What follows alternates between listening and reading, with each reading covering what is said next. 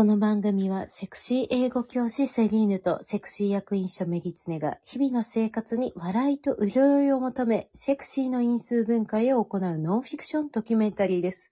セクシーと銘打っておりますが、全年齢対象でお楽しみいただけますので、どうぞご安心くださいね。先日ですね、なんと、32歳になりまして、おめでとうございます。おめでたいですね。またセクシー偏差値が爆上がりしちゃったんですね。そうですね。あの、偏差値200ですので。あもうアマテラスの狼じゃん。そう。この200っていうのは、うん。あの、小学校からうちの大学に入ってる友達がいるんだけど、うん。その友達あの、受験を小学校からしたことないから偏差値って概念わかんなくて、はいはい。え、その発想なんか偏差値200くらいありそうって言ってて、バカじゃねえのと思って。IQ とかと同じ換算の方法だと思ってたんだって、ゼロから。なるほどね。その、50基準でっていうのは知らなくて、うん偏差値200あり、あるじゃんとかって言われて。あの、裾野であって決して可能性ゼロではない。そうだね。うん。見たことないけどね。うん。見たことないけど、可能性はゼロではない。そうですね。うん。いやー、その友達とのグループライン偏差値200になったからね、きちんと。鉛筆マーク、偏差値200って。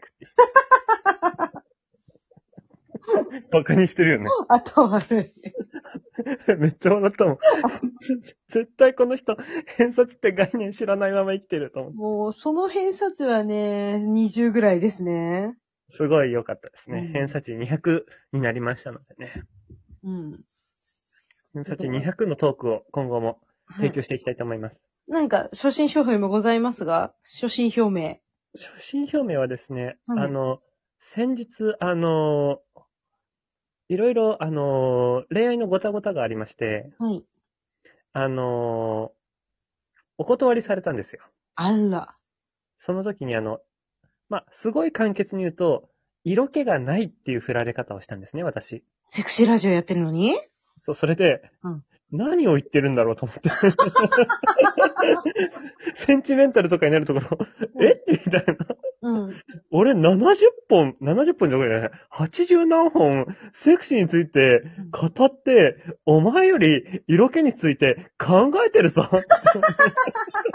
思いながら。そん、そう言われたうん。ことに対して俺の一言が、ぼそっと、あるしって。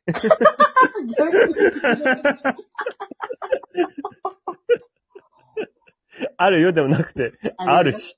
ある。うん。言い返した。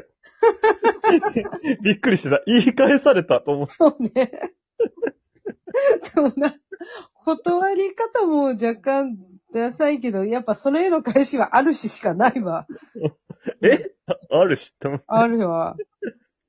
だからちょっとね、あの、うん。セクシー偏差値低い方には理解しづらかったのかなと思って、ちょっとね、指きたすな感じのセクシーになるっていうか、まあ、万人にわかるセクシーになっていかなきゃいけないっていうのがね。うんうん。あの、足速い人は足速くない人にも合わせて走れるじゃないですか。はいはいはいはい。そういう感じのセクシーをね、あの提供できたらと思いますので、あのー今月の私の一番の名言は、あるし。いやー、もう今年の流行語に上げていきましょそう、う。うん。あるし。あるしで。自分で言って、半笑いにしちゃったもん。あるし。すごいシーンって感じの雰囲気の時に、ぼそっと、あるし。と言ったっていうエピソードが今月はございましたね。素晴らしいですね。いやー、もうその翌日からジムに通い始めた自分も笑ったけどね。あるからね。そうそうそうそうう。ん。しょうがない。もっと出すかと思って。もうよりやっぱり、あの、前々回ぐらいで話した内容だけど、やっぱこう見た目大事ですからね。そうですね。うんさらに絞っていこうと思います。うんどっか成果出てきました？まだ2週間くらいだからさすがに。うん。でもあの、パン食からご飯食に変えたんだ、朝ごはん。お、はいはいはいはい。いつもパンとサラダと目玉焼きとウィンナーにしてたんだけど、うん。ウィンナーの脂肪酸が多いから、はい。ちょっと良くないなと思って、あの、ご飯、納豆、豚汁に変わりました、朝ごはんが。発酵食品大事ですもんね。なので今、豚汁作ってるんですよ。あ、なるほどね。朝飲むようなのね。そうそうそうそう。朝は豚汁とご飯と、うん。あと、バナナヨーグルトになります。最近は。健康的です。健康的ですね。セクシーなんで。ありました。セクシーはあります。あるし、あります。はい。あるしって。言い返す人ってなかなかいないよね。うん。びっくりしちゃうね、先方。うん。え？みたいな顔してる。面白かった。あの、うん。やっぱりね、自尊心揺らがないからね、そんなこと言われても。そうね。一番大事だからね、そこは。そうそうそうそうそう。誰になんて言われると、あるしと思って。うん。私たちあの、大親友のあの、海外旅行、一緒に、あの、卒業旅行行った方のああ、あのいらっしゃいますね。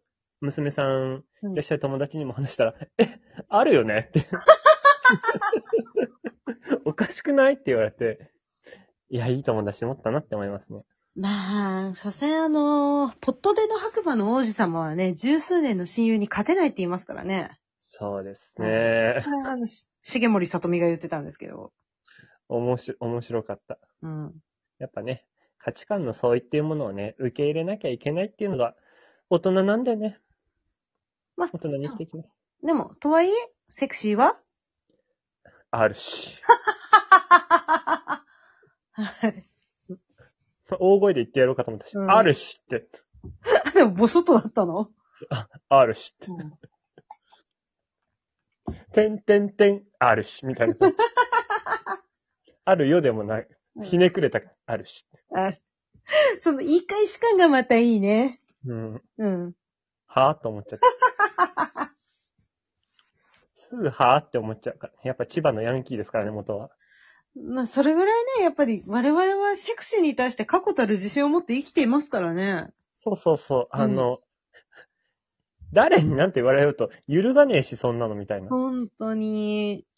ね。もう失礼しちゃいますね。失礼な奴らはちょっと忘れて本日のお便りをぜひ紹介させてください。はい。7分半終わりました。近況でした。はい。はい ラジオネーム、ほのかさんからです。はい、ありがとうございます。はい。えー、セリーヌ様、メギツネ様。はじめまして、アラサー会社員のほのかです。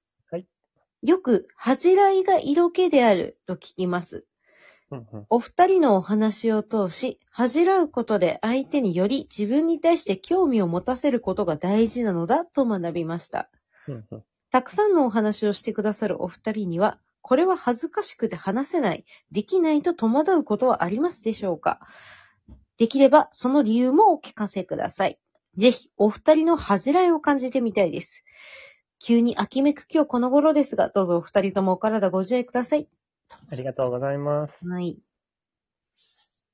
ないね。ないの？なんかさ、その、うん。中学から演劇やってたからさ、演劇ってさ、一番さ、最悪なのってさ、自分で受けることじゃん。じ自自分で演技に自由形しちゃうってこと？そうそうそう、自分で発言して、プフとかって笑っちゃったりさ、うん恥ずかしがって動き小さくなるってことがさ、うん。悪じゃん？うんうんうん。だから、演劇やって一番失ったものは恥だと思ってんだよね。え思わない？いや、別に演技をしてる自分は自分ではないから。マジ？うん。ない。恥。うん。なんだろう。なんか演技をしてるのはあくまで、なんですかね。あの、その、や、役をしている、役としては発揮しているのであって、それは私として発揮しているものではないから、っああ、器用だね。て思ってた。俺もう、全部私みたいな感じだったから。全部全部セリーヌみたいな感じだったから、うん。もう、恥ずかしいっていう概念ってなんかあります？私結構ある。でもそれがなんかその恥じらうことで色気であるかどうかっていうのは、ちょっとまあまたね、お話の余地はあるかなと思いますが、うんうんうん。私もここ最近ですね、恥じらいとしてあるのは、えっと、いくつかあって、まあ一つは、その、まあ、そう、男女のむつみ事を人に話すこと。ああ。むつみごと。うん。五七五で使えそうな表現だね。ぜひ、ぜひね、ご利用。体言止め、最後の。はい。ぜひご利用いただきたいですが、ちょっと詳細は次の回でお話しさせていただければと思います。秋の空、なんたらかんたら、むつむみごと。つみ事、体言止めですね。体言止め。はい。気が入ってます。次回よろしくお願いしますよ。ろしくお願いします。導入アワーでした。